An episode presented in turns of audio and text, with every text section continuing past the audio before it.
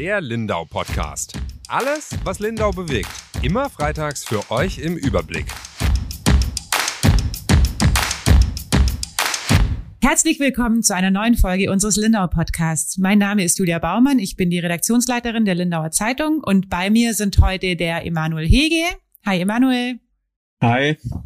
Und unser Volontär Grisha Beißner. Hallo Grisha. Moin. Hi. Unser großes Thema, das wir jetzt noch kurz vor dem Wochenende alle so ein bisschen bearbeiten, ist mal wieder Corona. Dieses Mal ähm, aber eigentlich sehr erfreulich, denn es gibt ganz, ganz viele Lockerungen. Also wir zeichnen heute sehr aktuell auf am Freitagnachmittag ähm, und Herr Söder und auch Herr Aiwanger haben gerade aus dem bayerischen Kabinett jede Menge Lockerungen beschlossen. Was mich besonders freut, ist, dass jetzt die Innengastronomie aufmachen darf ab Montag. Finde ich richtig cool und finde ich auch fair, weil da hatten wir ja auch schon Bayern. Bayern, ja. Ja, War ein, war ein Thema in der letzten Woche, dass wir das noch nicht so ganz verstanden haben. Mhm. Äh, einflussreicher Podcast haben wir hier. genau. äh, weil jetzt hat die bayerische Regierung das geändert. Nach dem Lindauer Podcast haben die sich gedacht, ah ja, da haben wir wohl vielleicht einen kleinen Fehler gemacht.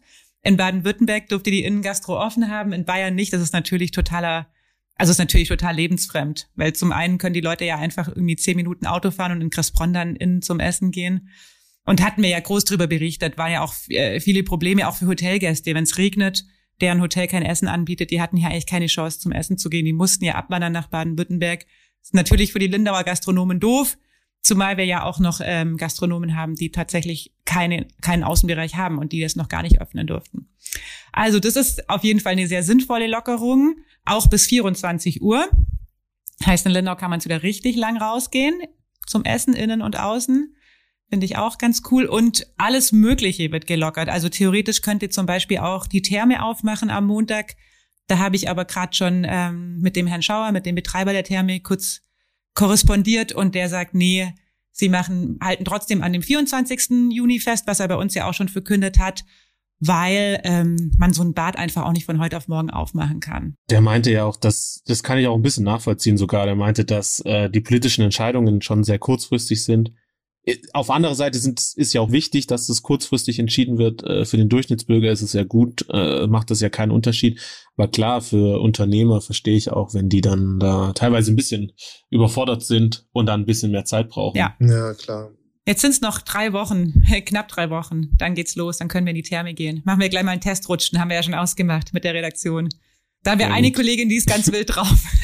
die ist jetzt diese Woche nicht da, aber das wird unsere Obertestrutscherin, die Yvonne. Genau. Ja, ansonsten hast du dich, Grisha, ähm, auch mit Corona beschäftigt und zwar ähm, mit dem Thema Tests. da, Ja. Da gab es ja diverse Skandale, jetzt nicht bei uns in Lindau, ähm, wo es auch um die Abrechnung dieser Tests ging. Wir wollten mal ganz allgemein auch schauen, wie schaut es denn aus bei diesen ganzen Schnelltests, die jetzt angeboten in Lindau äh, werden? Ich meine, es gibt ganz, ganz viele Angebote. Lustigerweise braucht man sie jetzt fast nirgends mehr. Ähm, genau, erzähl doch mal, was deine Recherche da ergeben hat. Wie bist du da denn rangegangen und äh, was ist da jetzt die Geschichte? Ja, also man könnte natürlich denken, es lässt sich keiner mehr testen, weil man muss ja eigentlich nicht mehr. Aber das stimmt tatsächlich gar nicht. Also es lassen sich immer noch sehr, sehr viele Leute testen. Letzte Woche waren es äh, bisschen über 50.000. Das wird auch diese Woche wahrscheinlich nicht viel anders sein, weil der Grund ist im Grunde, dass die Menschen sich sicher fühlen wollen. Also die wollen mit einem guten Gewissen auf die Straße gehen. Das sind nicht nur die Pendler oder die Leute, die jetzt nach Österreich müssen zum Arbeiten oder die Leute, die jetzt in Urlaub fallen wollen oder Leute, die auch nach Baden-Württemberg wollen, weil teilweise ist da ja auch noch Testpflicht. Aber das ist ganz massiv einfach so ein bisschen für die Gewissensberuhigung, dass man weiß, okay, ich bin gesund, ich kann mich mit Freunden treffen, ohne irgendwen anzustecken, weil ja auch viele Leute auch aus den Prio-Gruppen, die es eigentlich dringend brauchen, noch nicht geimpft sind. Und das wird sich ja in Linda auch erstmal nicht ändern. Deshalb sind die Tests wahrscheinlich schon noch eine Weile beim, beim Stadtbild dabei. Für was braucht man denn gerade einen Test? Hotels, glaube ich, noch, oder? Wobei sie da jetzt auch ein bisschen gelockert haben. Da brauchte man, glaube ich, bis jetzt alle 48 Stunden. Ich glaube, jetzt reicht einer. Wo braucht man denn sonst noch Tests? Ich habe gar keinen Überblick mehr. Damit hast du im Grunde auch schon erfasst, womit man noch äh, Tests momentan braucht in Lindau. Also der Rest, es gibt wahrscheinlich noch Leute, die das so ein bisschen privat dann machen.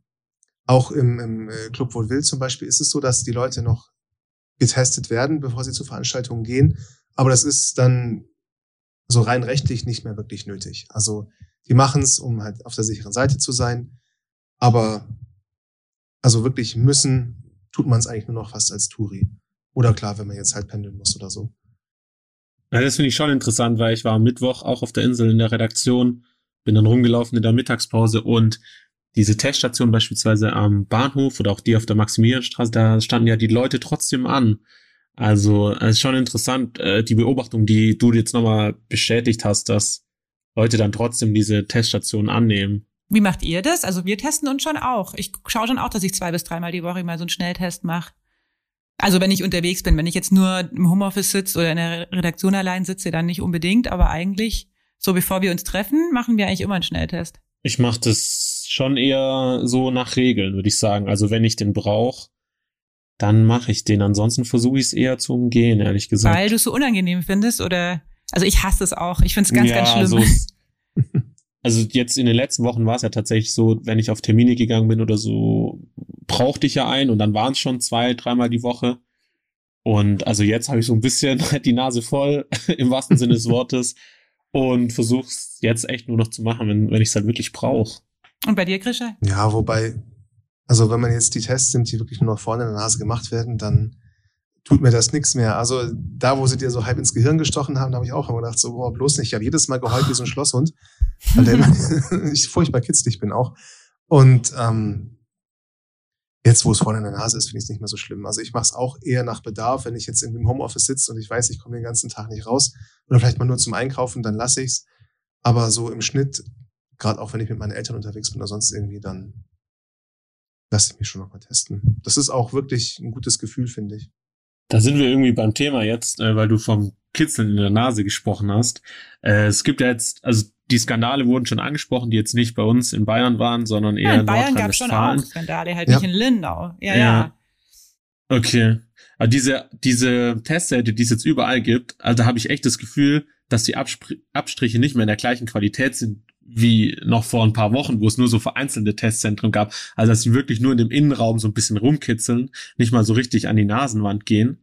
Ähm, du hast in deinem Text, äh, Krisha, geschrieben von dubiosen Anfragen, äh, die es da teilweise gab. Kannst du da mal noch ein bisschen aus dem Nähkästchen von Lindau plaudern, was, äh, was denn da so Probleme waren? Ja, das ist, glaube ich, kein so, so ein großes Lindau-Problem. Es ist mehr so ein Dingen dadurch, dass natürlich die ganzen privaten Betreiber die Gesundheitsbehörden entlastet haben und haben entlasten müssen, weil vor einem Jahr war ja Katastrophe mit den Testen, da kam ja gar nichts hinterher. Ähm, haben natürlich auch viele private Betreiber irgendwie sich da diese Lizenz besorgt, dafür gesorgt, dass sie halt auch selber testen dürfen. Und da gibt's ein ganz normales Verfahren eigentlich. Die müssen schon einiges vorweisen. Die müssen auch quasi nachweisen, dass die Leute selbst getestet sind. Aber es gab im Netz, äh, kursierte da irgendwie die Nachricht, dass man sich so für 11 Euro da auf YouTube ein Video angucken kann mit so einer einstündigen Schulung und dann könnte man sich da einfach äh, bewerben beim Gesundheitsamt und dürfte sein eigenes Testzentrum aufmachen. Das ist natürlich Quatsch. Aber die Anfragen kamen auch in Lindau. Da haben auch Leute angefragt, weil in NRW war es wohl so, dass es irgendwie 1000 Euro so Startkapital gab vom Land, um halt erstmal so ein Zelt zu kaufen und da halt einen Test zu machen. Das gab es aber in Bayern gar nicht. Aber trotzdem gab es da Anfragen, dass die Leute gesagt haben, hey, hier, äh, ich habe diese äh, einstündige Online-Schulung gemacht, ich würde jetzt gerne ein Testzentrum auf, Zentrum aufmachen, ähm, gib mir mal 1000 Euro, hier ist meine Bankverbindung, so nach dem Motto. Aber das war natürlich Käse.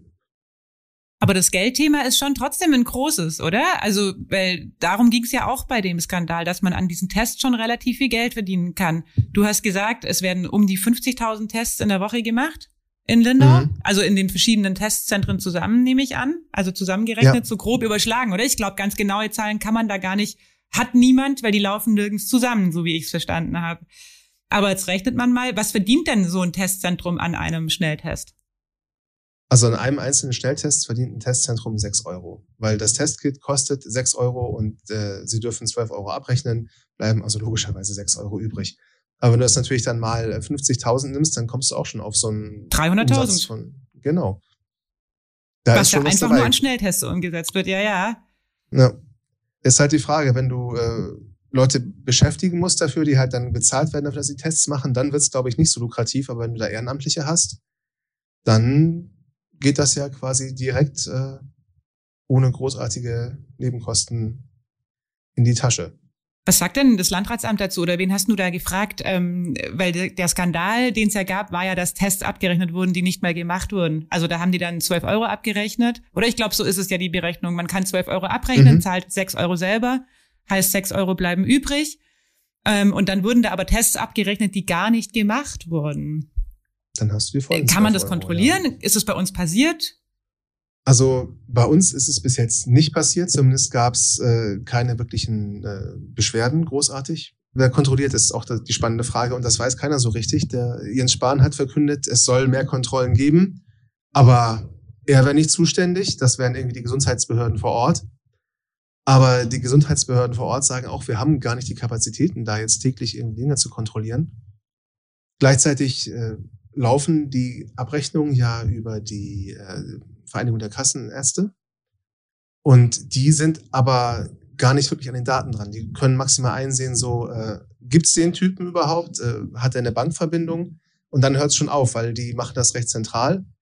Die sind ja in Bezirke aufgeteilt in Bayern und wir sind im Bezirk Schwaben und der geht ja auch so ein bisschen weiter. Und ähm, die dürfen auch gar nicht sehen, ob äh, und wer da getestet wurde, weil das ja alles Datenschutz ist und also gar nicht einsehen können, ob dieser Datensatz, der denen jetzt geschickt wird, auch mit realen Personen zusammenhängt, weil die da gar nicht die Einsichtmöglichkeit haben.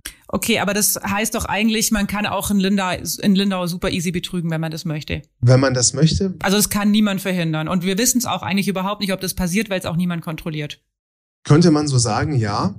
Ähm, es hängt halt so ein bisschen von den Bürgern ab tatsächlich. Also wenn die halt merken, oh, ich bekomme hier zum Beispiel ein Testergebnis zugeschickt, das und ich habe mich nicht testen lassen. Das sind halt so Momente, wo man dann wirklich zum Amt gehen kann und sagen, hey, hier, ähm, schaut mal nach, das ist irgendwie komisch. Aber so wirklich ohne Beweise oder halt auch Hinweise wird das wahrscheinlich echt schwierig. Also was ich da interessant finde, ist, dass in Nordrhein-Westfalen das ja auch eher in Großstädten waren von Unternehmern, äh, die da jetzt auf so einen Zug aufspringen, ähm, die gar keine Fallhöhe haben, äh, wo kein Name dahinter steckt. Jule, du kennst dich da jetzt auch aus. In Lindau sind es doch vor allem aber Anbieter, äh, die auch was zu verlieren haben, wie beispielsweise Zukunft Insel oder der Club Woodville, wo da Name dahinter steckt, die viel zu hohes Risiko hätten, falls sie wirklich äh, da mit unlauteren Mitteln arbeiten würden. Ähm, also ist es wirklich ein Unterschied zwischen Lindau und so Großstädten? Wo so anonyme Anbieter sind? Ja, ich wollte es auch überhaupt nicht unterstellen. ich wollte auch überhaupt nicht unterstellen, dass bei uns äh, Leute betrügen, aber ich meine, also ich bin mir auch ganz sicher, dass der Club Wohl Will nicht betrügt und dass auch Zukunftsinsel nicht betrügt mhm. und auch die ähm, Testzentrum in Nonnenhorn und auch die, die die Stadt anbietet und die, die die Gartenschau anbietet, das ist ja klar. Also da gehe ich jetzt einfach mal davon aus. Aber es ist natürlich grundsätzlich ja. schwierig, wenn es ein System ein System aufgebaut wird, wo Betrügen so einfach ist. Und der Krischer hat ja erzählt, es gab in Lindau auch andere Anfragen. Ich weiß es ja auch. Ich habe da schon vor ein paar Wochen mal mit dem Landrat drüber gesprochen, wer denn bei uns alles so Testzentren aufbauen möchte. Und da waren natürlich auch Leute von sonst woher. Also die kommen dann vielleicht aus Berlin oder aus irgendwelche Unternehmen oder aus Hamburg oder aus sonst wo in Deutschland, die halt auf irgendeinem Parkplatz von irgendeinem Discounter dann ihr Testzelt aufstellen möchten. Und dann wird's natürlich schon schwierig. Also ich möchte gar niemandem unterstellen, genau. ähm, dass er betrügt, mhm. aber es ist halt ähm, das System in dem System immanent, dass es einfach sehr sehr einfach ist zu betrügen, weil gar keine Kontrolle vorgesehen ja. ist. Und ich meine schon die Summen, mit die, über die wir hier sprechen, 300.000 Euro, das ist einfach richtig richtig viel Geld, ja. Ja, das ist der Vorteil halt, glaube ich, in Lindau, dass man da eine ganz gute Vorauswahl treffen kann von den Unternehmern oder den Verbänden, Vereinen, die die bekannt sind und von denen man weiß, äh, dass die das richtig machen werden. Und da hatten wir, haben wir ja echt so viel Angebot jetzt schon in Lindau, dass man gar nicht so die Unternehmer von außen groß braucht, die dann auch noch ihre Zelte aufbauen, die dann eben keiner kennt und die jetzt hier nicht einen Ruf zu verlieren haben. Also ich glaube, da haben wir doch äh, Vorteile in so einer kleineren Stadt wie, wie in den Großstädten, wo das unübersichtlicher ist. Ja, und das, äh, die haben es ja, also wie du auch vorhin gesagt hast, Christa oder Emanuel, ich weiß es gar nicht mehr, man brauchte die ja auch. Also die Politik hat ja auch dezidiert dazu aufgerufen, dass Menschen eben solche Schnelltests anbieten. Es war ja auch einfach mega cool, dass es in Ländern dann auch so schnell funktioniert hat. Also da kam ja relativ lang nichts. Dann hatten wir mal ähm, dieses kleine Testzentrum auf dem Wochenmarkt, das von der Stadt initiiert war. Dann diese paar, äh, die Schnelltests, die man auf der bösen Reutiner Steig machen konnte oder immer noch kann was halt einfach nicht sehr praktikabel ist, weil es sehr, sehr weit weg ist. Also ich glaube, da gehen zum Beispiel nicht so unfassbar viele Menschen einen Schnelltest machen. die Touristen, die hier durch, zumindest nicht die Touristen, die hier durch die Stadt laufen. Also als noch ähm, Click and Meet mit Test oder irgendwie so war oder als man auch noch Tests für die Gastronomie gebraucht hat, die sind sicher nicht davor zur bösen Reutiner Steig hochgefahren. Die haben das sicher hier einfach auf der Insel gemacht. Da war das ja auch einfach wichtig und nachvollziehbar. Also ist ja auch nachvollziehbar, dass Zukunft Insel ähm, sich überlegt, wie sie sich selber helfen können, im Grunde ja auch. Ich meine, man braucht die Tests für Gastronomie und für den äh, Einzelhandel. Und dann haben sie halt Tests angeboten. Das ist ja auch richtig und war ja auch wichtig. Und ich meine, die Zahlen sind auch runtergegangen und äh, ja, kann man unter anderem ja auch auf die vielen Schnelltests zurückführen. Weil man einfach Leute schnell rausfiltern konnte. Vielleicht kannst du das noch ganz kurz erklären, Krisha. Wie ist das denn, wenn ich dann Schnelltest mache? Meine waren bis jetzt zum Glück alle immer negativ, aber was ist denn, wenn da mal einer positiv ist? Wie läuft denn das dann ab? Ja, also im Grunde hat sich am Prozedere für die Menschen, die jetzt hier wohnen, nicht wirklich was verändert. Also sobald du halt den äh, positiven Bescheid bekommst von deinem Schnelltest, dann musst du dich in haus häusliche Quarantäne begeben, musst den PCR-Test machen, der ist dann entscheidend. Wenn der dann negativ ist und der Schnelltest halt trotzdem positiv war, dann zählt der PCR-Test. Und ähm, dann kannst du wieder raus. Wenn der natürlich auch positiv ist, dann sitzt man halt erstmal die Quarantäne ab und ist halt dann auch infiziert. Das ist natürlich dann keine schöne Situation. Problematisch wird es natürlich dann, wenn jetzt die ganzen Touris wieder da sind und die sich ja auch testen lassen und testen lassen müssen. Und da ist es so, wenn man äh, Tagesgast ist in Lindau und einen positiven Test bekommt, dann heißt es sofort und ohne Zwischenstopp direkt nach Hause und sich dann da äh, in die Quarantäne begeben. Und äh, wenn man Übernachtungsgast ist, dann wird es ein bisschen heikler, weil äh, man muss dann halt in der Ferienwohnung oder im Hotelzimmer oder sonst irgendwo sich in Quarantäne begeben und muss dann halt individuell die ganzen Schritt, zukünftigen Schritte mit dem Gesundheitsamt absprechen. Denn ähm, einfach so dann wieder raus und äh, zurückfahren, das wird dann schwieriger. Also dann muss man erstmal in Quarantäne bleiben und sitzt dann vielleicht im Hotel fest. Und es gibt auch noch keinen, irgendwie, in manchen Städten gibt es das ja, dass man so ein Sammelhotel hat, in das halt alle äh, Positiven so ein bisschen äh, abgeschoben werden, die da halt dann gemeinsam da positiv sind und hat das halt dann komplett unter Quarantäne steht, aber das gibt's halt hier in Lindau nicht. Das heißt, es muss immer eine Einzellösung dann geben. Aber momentan sind die Zahlen ja recht niedrig. Und in welche Statistik fallen die dann? Also wenn jetzt jemand aus meinetwegen, weiß ich nicht, Mecklenburg-Vorpommern hier im Urlaub ist und hier einen äh, positiven Corona-Test hat, fällt er dann in unsere Statistik oder wie läuft das ab? Nö, der fällt dann bei sich in MacPom in die Statistik. Also Zunächst ist es so, die Testbetreiber müssen halt sofort erstmal dem Gesundheitsamt Bescheid sagen. Das meldet sich beim Betroffenen und wenn das mit dem Betroffenen das abgesprochen hat, dann äh, wird die Meldung gemacht an das äh, heimische Gesundheitsamt und die übernehmen dann auch die, die Statistik. Okay, also heißt, wenn sich jetzt hier ganz viele Touristen anstecken würden, das kriegen wir eigentlich überhaupt nicht mit, richtig? Der Umkehrschluss ist richtig, ja. Also die in der Statistik würden sie bei uns nicht auftauchen.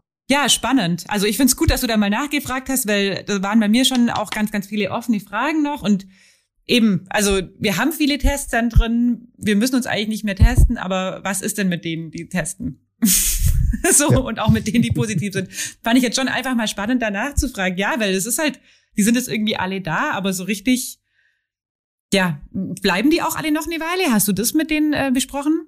Wie es aussieht, bleiben die. Also keiner sagt irgendwie, dass ihnen die äh, Probanden ausgehen.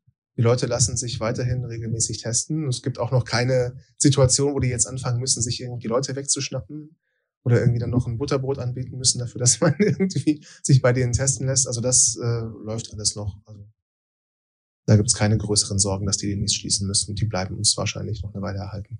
Ist ja im Grunde auch gut, wie du gesagt hast. Also ich mache das auch gern. Und wenn man sich dann irgendwie mal trifft oder mal in einer größeren Gruppe auf die Gartenschau geht, dann ist es ja auch irgendwie, ja, verantwortungsvoll, wenn man das dann einfach macht. Wir machen jetzt einen harten Themenswitch, Emanuel, und wenden uns den Obstbauern zu. Da haben wir ja eine sehr, sehr große ähm, Serie. Wir begleiten die Lindauer Obstbauern quasi durch ihr ganzes Obstbauernjahr, ähm, machen die verschiedenen Ernten, Baumschnitt, äh, Düngung, alles, was einen Lindauer Obstbauer eben so beschäftigt, vom Frühjahr bis zum Herbst sind jetzt gerade in der Erdbeerernte, da hatten wir auch schon mehrere Geschichten. Ähm, aber du hast dich in dieser Woche mit einem relativ heiklen Thema ähm, in dieser Angelegenheit beschäftigt, und zwar mit dem Thema Glyphosat. Erklär unseren Hörerinnen und Hörern doch einfach mal, die es nicht wissen, was ist Glyphosat? Genau, Glyphosat ähm, ist das meist äh, genutzte Pestizid auf der Welt. Ist einfach dafür da, ähm, Pflanzen zu schützen, also vor allem äh, landwirtschaftlich genutzte Pflanzen. Wird in Lindau auch eingesetzt. Äh, die Bauern sagen oder die Obstbauern sagen, dass sie es nur sehr, ähm, ja, sehr gering einsetzen und dass sie es eben brauchen. Und es ist in Lindau natürlich ein Thema, aber auch bundesweit. Äh, die ganze Agrarpolitik dreht sich darum, denn im Februar äh, wurde da ist ein Sektenschutzpaket beschlossen. Das ist ein Gesetzespaket, das so verschiedene verschiedene Punkte hat. Ich will jetzt einfach mal beim Glyphosat bleiben.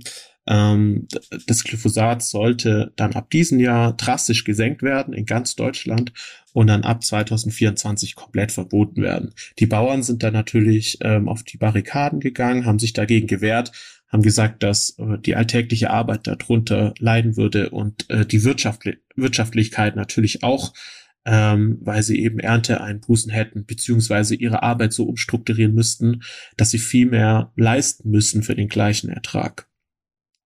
Jetzt äh, war das eben so, dass vergangene Woche dieses Gesetz im Bundesrat hätte bestätigt werden sollen. Also ein Gesetz läuft meistens so ab, ähm, dass es von der Regierung, ähm, ihr könnt mich da unterbrechen, wenn ich das falsch sage, aber ich mache das jetzt mal so grob, äh, die Regierung tüftelt ein Gesetz aus, äh, dann geht es durch den Bundestag und durch den Bundesrat, also die Vertretung der Länder. Und da wurden letzten Freitag ganz viele ähm, landwirtschaftliche Sachen ab, ähm, bestätigt. Neue Gesetze, zum Beispiel dieses Kükenschreddern, was es da auch gibt. Das wurde zum Beispiel letzten Freitag im Bundesrat auch durchgebracht. Was nicht durchgebracht wurde, war dieses Insektenschutzpaket, weil die Union im Bund sich dagegen gewehrt hat. Also nicht die äh, Landwirtschaftsministerin Klöckner, sondern tatsächlich einfach uns Unionsmitglieder, Bundestagsmitglieder haben sich dagegen gewehrt. Und ich weiß auch nicht genau die Umstände. Das wurde aber verschoben. Und dann habe ich mich halt gewundert, ja, okay, das ist jetzt verschoben. Keiner weiß genau, was jetzt mit dem Paket passiert, mit dem Gesetzpaket, was passiert mit dem Glyphosat. Jetzt fragen wir doch einfach mal hier äh, unseren äh, Landwirtschafts-, äh, unseren Bauernverband und den Bund Naturschutz. Und ich fand es eigentlich ein ganz gelungenes Interview, um mich jetzt mal selbst zu loben. Nein, einfach weil mein Gesprächspartner gut war, ähm, der Andreas Wilhelm, ähm, der der Co-Chef, sei jetzt mal vom Bauernverband hier in Lindau. Und ja, der hat da kein Blatt vor den Mund genommen, dass er halt sagt, das Glyphosat braucht man. Also er wisse natürlich auch, äh, dass die äh, dass die Kunden, dass die Konsumenten da in eine andere Richtung gehen gerade aber er hat es ganz gut argumentiert. Äh, was sind denn die Alternativen, hat er dann gefragt. Also wie stellen sich die Konsumenten vor oder die, äh, die, mh, mm, die Naturschützer, was denn anstattdessen genutzt werden sollte. Wir haben Glyphosat auf einer Seite, was Wasser verschmutzen kann, was möglicherweise krebserregend ist, äh, was Insekten äh, töten kann. Das ist natürlich ein Problem ist auf der einen Seite. Wenn, wenn die Landwirte das aber nicht nutzen, dann hat der Herr Wilhelm gesagt, brauchen sie aber ähm, größeres Gerät, müssen länger mit den Maschinen draußen sein, heißt mehr Dieselverbrauch, äh, heißt eine größere CO2 und Stickoxidbelastung und mehr äh, so, es kommt mehr Plastik in die Erde, hat auch. Also ich kann es nicht so gut wiedergeben, wie er gesagt hat. Worauf ich hinaus will, ist, wenn du ein Problem löst, also wenn du das Glyphosat verbietest, entsteht auf der anderen Seite neues Problem. Äh, das fand ich, äh, das fand ich total interessant, das mal so zu hören. Und ich glaube, unsere Serie ist ja auch dafür da, so ein bisschen Verständnis äh, für die Landwirtschaft ähm, zu schaffen, damit diese verhärteten Fronten auch zwischen Gesellschaft und Landwirtschaft sich vielleicht ein bisschen auflösen. Das haben wir uns ja auch auf die Fahne geschrieben. Und das fand ich selber total interessant, weil ich gebe jetzt mal die Frage an euch, dieses Glyphosat ist ja total negativ besetzt, ne? Also man kennt es nur in diese eine Richtung, äh, dass das Insekten tötet oder was verbindet ihr damit? Also ich glaube schon auch wirklich, dass Glyphosat schlimm ist, ehrlich gesagt. Ich habe da schon ja, mehrere ja. Also äh, Dokus angeguckt. Das ist ja auch in Südamerika ein großes Thema, wo dann, also wo wirklich auch die Krebsraten steigen von den Bauern und es hat ja auch ganz viel mit Monokultur zu tun, oder? Also da gibt's ja dieses, ähm, das tötet halt ganz viel drumrum auch ab. Also auch die Pflanzen und Unkraut und alles, was da halt drumrum wachsen würde und was ja für den Boden eigentlich grundsätzlich gut ist, wird dann halt abgetötet und nur quasi die Pflanze, die man erhalten möchte, ähm, bleibt stehen. Ich finde ganz interessant den ähm, Aspekt Diesel, Dieselverbrauch, den du angesprochen hast, weil das ist ja auch eine große Diskussion zwischen konventioneller und Biolandwirtschaft, oder? Also das ist ja so dieser Streitpunkt. Die einen spritzen vielleicht mehr oder spritzen vielleicht anders. Ich weiß ja nicht mal, ob sie mehr spritzen, weil Biobauern spritzen ja auch, nur andere Sachen. Ähm, und dafür müssen aber halt die Biobauern, wie du gerade gesagt hast, dann vielleicht öfter fahren. Und das wird denen dann auch vorgeworfen, dass sie dadurch halt sehr viel Diesel in die Luft rausblasen und das ja auch nicht zwangsläufig besser ist. Also ich finde das grundsätzlich, ich meine, das ist, glaube ich, ein super komplexes Thema und ein super schwieriges Thema. Also ähm, ich liebe auch unsere Bauern und ich kaufe auch voll gern beim Bauern ein. Ich kaufe auch nicht nur beim Biobauern ein. Also mir ist auch wichtiger, dass der Apfel halt von hier ums Eck kommt, als äh, dass ich einen Bio-Apfel irgendwie aus Neuseeland oder so kaufe. Aber ich finde, das muss man schon von allen Seiten beleuchten. Ich meine, die haben beide ihren Punkt. Es geht wahrscheinlich schon auch um die Menge, oder? Und wie bewusst man das einsetzt. Also ich, wie gesagt, ich kenne es nur aus Dokumentationen, wo halt dann irgendwie Vertreter von Monsanto nach Südamerika gegangen sind und den Bauern das als das Allheilmittel verkauft haben, die das dann großflächig über alles drüber geschüttet haben und dann halt irgendwie fünf oder zehn Jahre später halt äh, sehr viel, einen sehr hohen Preis dafür bezahlt haben, dass sie das so gemacht haben. Da unterstelle ich unseren Bauern einfach mal, dass sie da ein ganzes Stück bewusster damit umgehen ähm, da ist, glaube ich, auch viel Aufklärungsarbeit geschehen. Ich glaube auch durch Medien. Also Arte hat da ganz viele Dokumentationen drüber gedreht. So, dann liegt die Wahrheit wahrscheinlich irgendwo dazwischen im Endeffekt. Zu deinem ersten Punkt, äh, tatsächlich werden sich unsere Bauern damit, dass sie das natürlich total dosiert einbringen und in anderen Teilen der Welt äh, die Glyphosatmengen total außer, außer Art geraten. Also in Südamerika beispielsweise oder USA haben die mir gesagt, da achten die gar nicht drauf, wie viel Glyphosat die verwenden. Also das ballern die über alles drüber. Und das ist halt die Argumentation hier. Äh, bei manchen Obstsorten braucht man das einfach, weil das dann der, die, die nächste Ebene in diesem wirklich komplizierten und komplexen Thema ist, dass die Bauern ja auch einen Punkt haben, in dem sie sagen, ja, der Verbraucher will halt nur dieses genormte Obst, also dass es perfekt aussieht. Und zu dem Produkt zu kommen, gibt's gerade keine bessere Alternative als Glyphosat. Das ist auch noch so ein äh, so eine Argumentationsdimension, die die da da mit reinbringen, dass wir Konsumenten halt auch mal, wenn wir einfach sagen würden, okay, unser Obst muss nicht immer perfekt aussehen, könnten die halt auch die ein oder andere Spritze sein lassen, war so das Argument.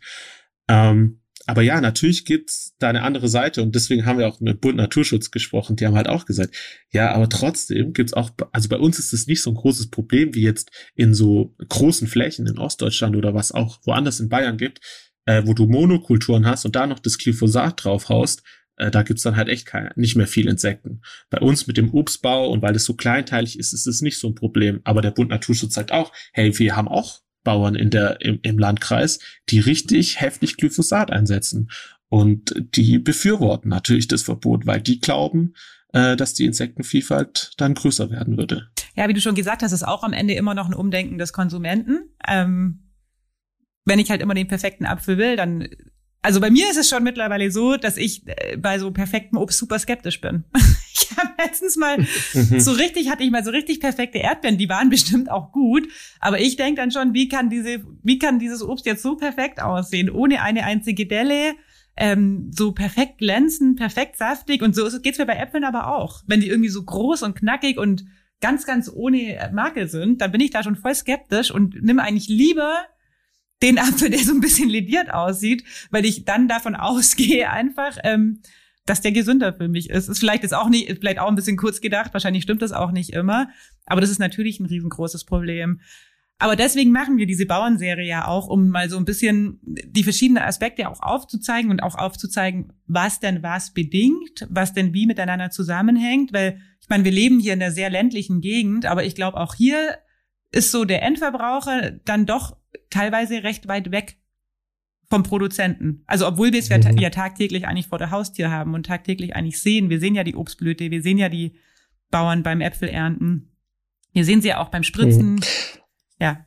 Ja, du hast voll sowas voll Gutes angesprochen, finde ich, mit diesen Bio und konventionell, dass man bei Bio immer an so ein Gesamtpaket denkt, äh, dass das umweltschonend ist. Aber was wir auch in einem Text schon hatten, dass Bio halt vor allem äh, auf diese Artenvielfalt und ähm, mit der Natur sozusagen die Landwirtschaft zu betreiben, bedeutet aber nicht unbedingt Treibhausgase einspart. Also dass Biolandwirtschaft wieder bedeuten kann, muss nicht, aber dass da mehr Treibhausgase passieren, weil die Landwirtschaft aufwendiger ist. Und ich finde auch, äh, dass wir da so Stück für Stück mit unseren Texten so ein bisschen Verständnis schaffen. Ähm, also ich glaube, das, das ist schon ein echt gutes Projekt, das der Dirk Augustin, unser früherer ähm, Redaktionsleiter, noch eingeführt hat und uns überlassen hat. Äh, ich glaube, es ist eine gute Serie, die der da gestartet hat. Ja, ist auch relativ aufwendig für uns, weil es sehr, sehr, wir haben sehr viele Bauern und wir haben auch sehr viele Themen, aber ich finde es auch ganz spannend. Und wir planen ja auch, ähm, auf der Gartenschau sind die Bauern ja auch vertreten. Ähm, und da planen wir mit denen auch eine größere Podiumsdiskussion, wo es unter anderem auch ein bisschen um Bio genau. und konventionell gehen soll, aber auch um das Thema Spritzen, um das Thema Düngen, so alles, was die Obstbauern eigentlich so beschäftigt und auch Fragen, die unsere Leser haben, hoffe ich. Genau. Und genau, äh, und in Eigenwerbung noch kurz, äh, wer jetzt Interesse hat an diesen Texten über die Bauern, äh, einfach auf www.schwäbische.de slash Obstbauern, da sind alle Texte zusammengefasst. Sehr gut, Emanuel. Dann, Hätte ich gar nicht dran gedacht, aber das müssen wir mal sagen. Da sind, genau. Das ist ein großes Dossier, das wir da angelegt haben und da ist auch schon richtig viel drin. Und wir werden auch zum Montag, mhm. das habe ich jetzt gerade fertig gemacht, hat unsere äh, Kollegin, die Susi Donner gemacht, einen Erdbeerrezepte-Aufruf starten, dass die Leser uns ihre Rezepte schicken sollen mit Erdbeeren. Krisha, du darfst auch. Du bist ja passionierter Bäcker. Kannst uns deinen besten Erdbeerkuchen dann ähm, schicken, wenn du möchtest. Genau, beteiligt euch alle. Dann haben wir noch ein Thema und dazu lese ich jetzt einfach mal einen Satz vor, ein Zitat vor und dann steigen wir in das letzte Thema ein. Und zwar hat der Gemeinderat Epple aus Wasserburg gesagt, ich habe gewisse Bedenken, denn der Bauherr ist dafür bekannt, dass er immer größer baut, als er darf. Und am Ende zahlt er halt ein bisschen Strafe. Und dieses Zitat hat jetzt was Richtiges ausgelöst. Jule, sag mal, äh, um wen es da geht und was passiert ist. Also dieses Zitat stand im Januar in der Lindauer Zeitung. Da hat unsere Kollegin, die Isa Belde Placido, einen Text geschrieben. Die war in der Gemeinderatssitzung in Wasserburg. Eigentlich eine relativ äh, unspektakuläre Sitzung. Ähm, es ging aber um ein Bauvorhaben, das die Firma Mang und Sohn gerne verwirklichen würde in Wasserburg. Ähm, die Firma Mang und Sohn kann man sich schon denken, das ist der Herr Mang und sein Sohn. also der unser Schönheitschirurg äh, Mang, der ist ja auch, äh, hat viele Immobilien, ähm, pflegt auch viele Immobilien. Es gibt ja auch eine Stiftung, äh, die da teilweise auch die Pflege der Immobilien übernimmt. Und jetzt gibt es eben auch, noch gar nicht so lang, die Firma Mang und Sohn GmbH und Co. KG ist es, glaube ich, ähm, die jetzt auch baut, also eine Baufirma. Der Sohn vom Herrn Mang ist Architekt und die haben sich da zusammengetan und möchten das machen. Jetzt ähm, ja, hatten die quasi ihr erstes Bauvorhaben überhaupt, äh, wollen die in Wasserburg in der Wiesenstraße verwirklichen, war schon so ein bisschen umstritten, war auch ein paar Mal schon ein Bauausschuss, äh, weil die Räte sich nicht ganz damit anfreunden konnten, weil es doch ein recht großes Gebäude werden sollte. Also ich glaube, er hatte geplant, mal acht Wohnungen dazu bauen oder ein Mehrfamilienhaus mit acht Wohnungen. Äh, ist ziemlich über die Baugrenzen ähm, wäre das gegangen. Dann hat der Gemeinde, äh, der Bauausschuss es abgelehnt, hat aber gesagt, okay, wenn Sie so ein bisschen äh, kleiner bauen, sechs Wohnungen könnten wir uns vorstellen. Dann wurde das nochmal angepasst äh, vom Architekten und dann war es eben irgendwann im Gemeinderat. Und da fiel dann äh, von Herr Epple, der ist ja Gemeinderat von der unabhängigen Liste Wasserburg, fiel dann das Zitat, das du gerade ähm, zitiert hast. So, und darüber regt sich jetzt ähm, der Herr Mang auf, die Firma Mang und Sohn regt sich auf, also wieder eigentlich der Herr Mang und sein Sohn regen sich auf und äh, haben jetzt über eine Anwältin ähm, verklagen die jetzt im Grunde den Uli Epple. Also sie haben ihm erst angeboten, er kann eine Unterlassungserklärung auch unterschreiben, also sie hätten es auch gern außergerichtlich ähm, geregelt. Sie möchten aber, dass der Herr Epple sowas nie wieder sagt und haben dafür zum einen das Argument ähm, mit Bauherr, also hat er gesagt, der Bauherr ist dafür bekannt, dass er immer etwas größer baut. Bauherr ist in diesem Fall die Firma.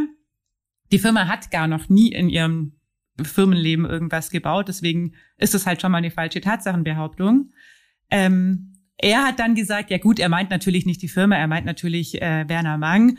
Sagt jetzt seine Anwältin Frau Wenk, aber auch Herr Mang hat noch nie größer gebaut und danach Strafe bezahlt. So, das wird spannend, die Gerichtsverhandlung.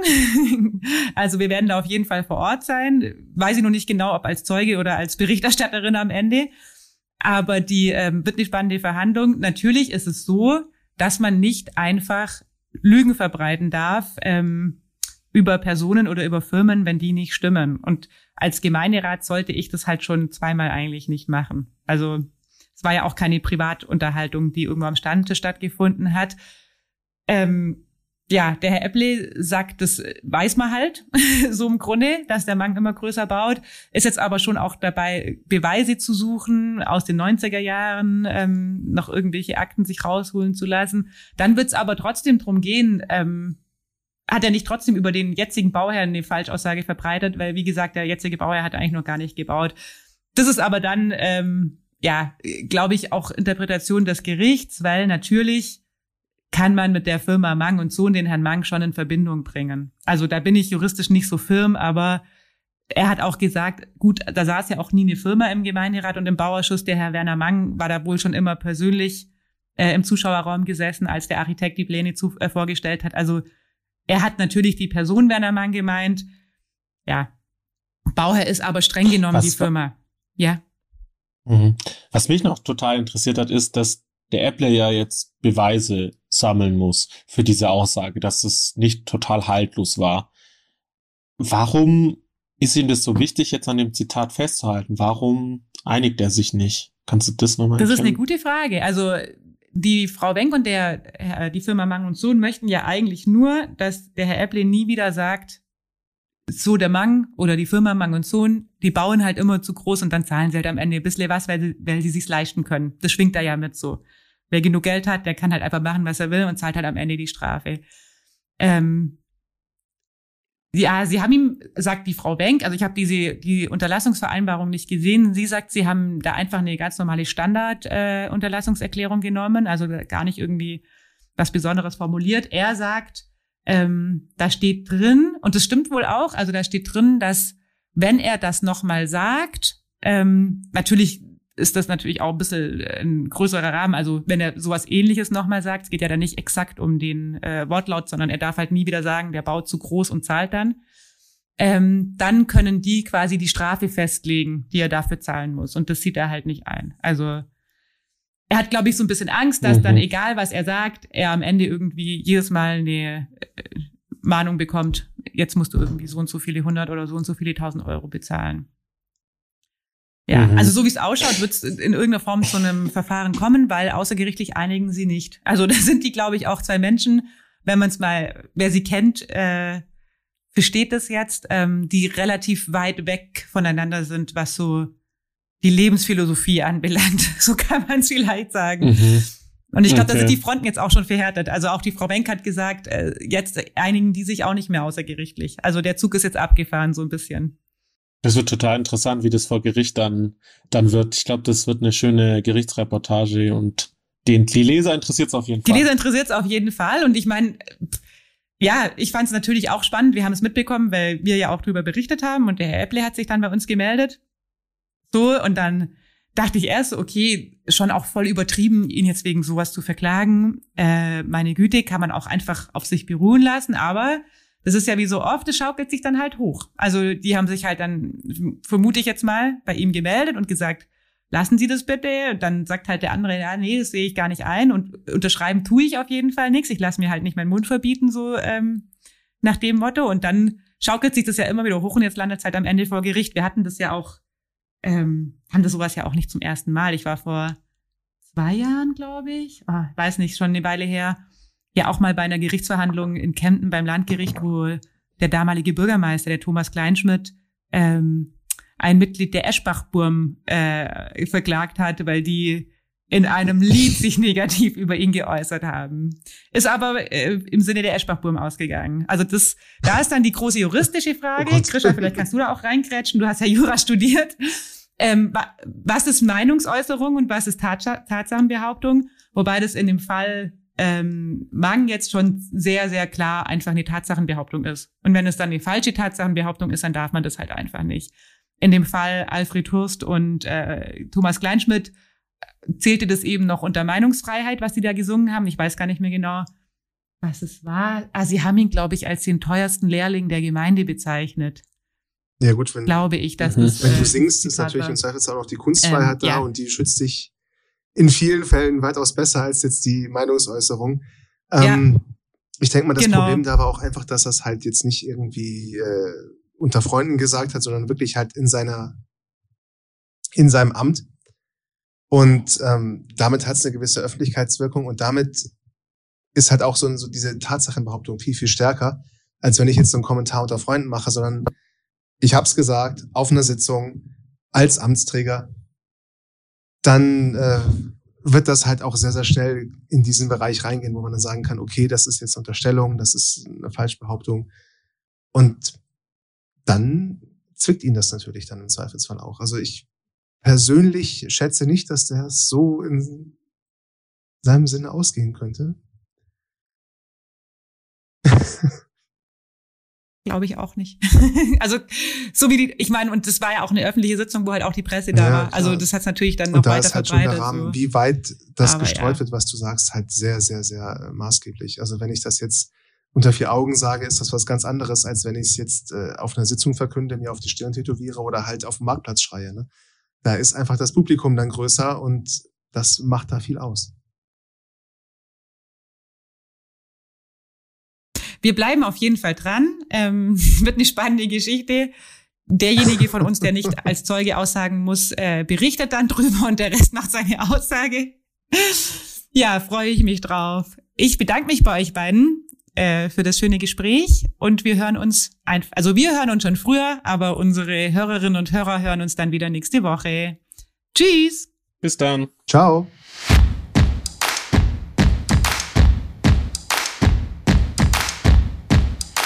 Der Lindau Podcast. Alles, was Lindau bewegt. Immer freitags für euch im Überblick. Auf schwäbische.de findet ihr mehr als diesen Podcast. Das Digitalabo gibt es schon für 9,90 Euro im Monat. Als Hörerin oder Hörer dieses Podcasts bekommt ihr den ersten Monat sogar kostenlos. Geht dazu auf www.schwäbische.de slash Podcastangebot. Das Probeabo endet automatisch nach einem Monat. Viel Spaß auf unserer Website.